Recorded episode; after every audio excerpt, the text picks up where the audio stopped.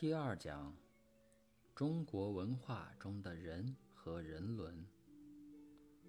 第一部分，今天讲的题目是中国文化中的人和人伦。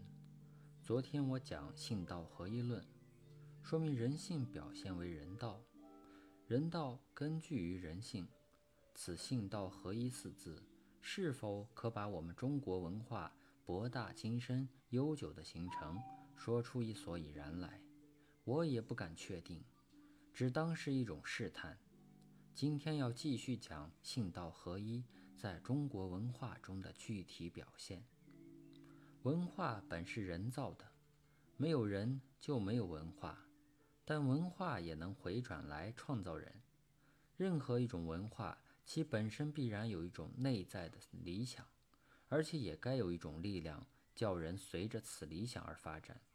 而成为此文化体系中所理想的一个人，此之谓文化陶冶。今天我们要讲中国文化中所理想的人，既是根据中国文化理想而陶冶出来的中国人。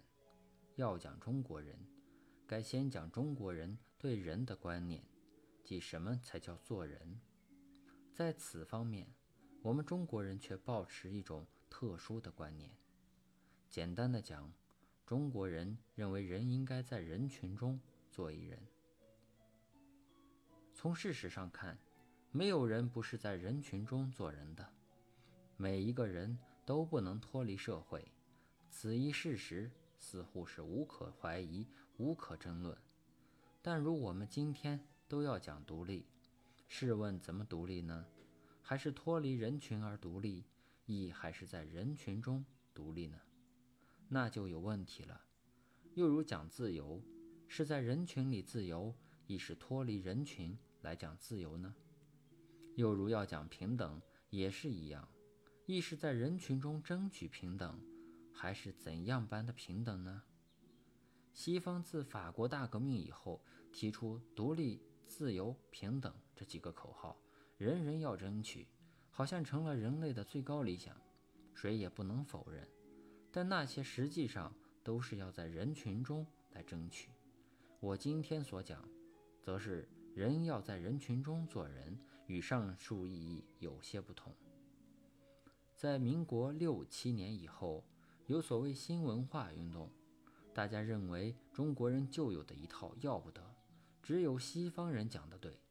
北欧有一位文学家易卜生，写了一本小说，小说中。女主人娜拉不满意她的丈夫，不满意她的家庭，离家出走，对她丈夫说：“从今以后，我再也不想在家里做一个妻，要到社会上去做一个人。”那时，我们把此小说竭尽宣传，认为娜拉所说便是最高人生指示。但我要问她跑进社会做一人，如何般做法？或者跑进医院当看护？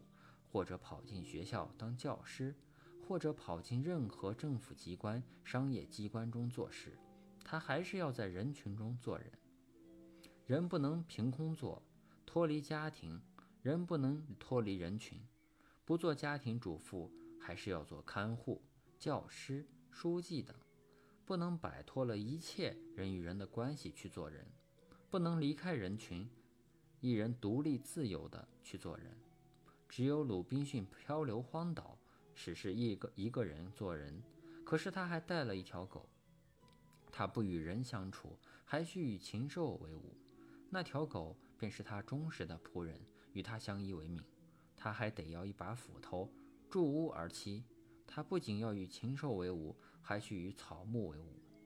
鲁滨逊不在社会做人，也得在天地万物间做人。中国人认清了这一事实。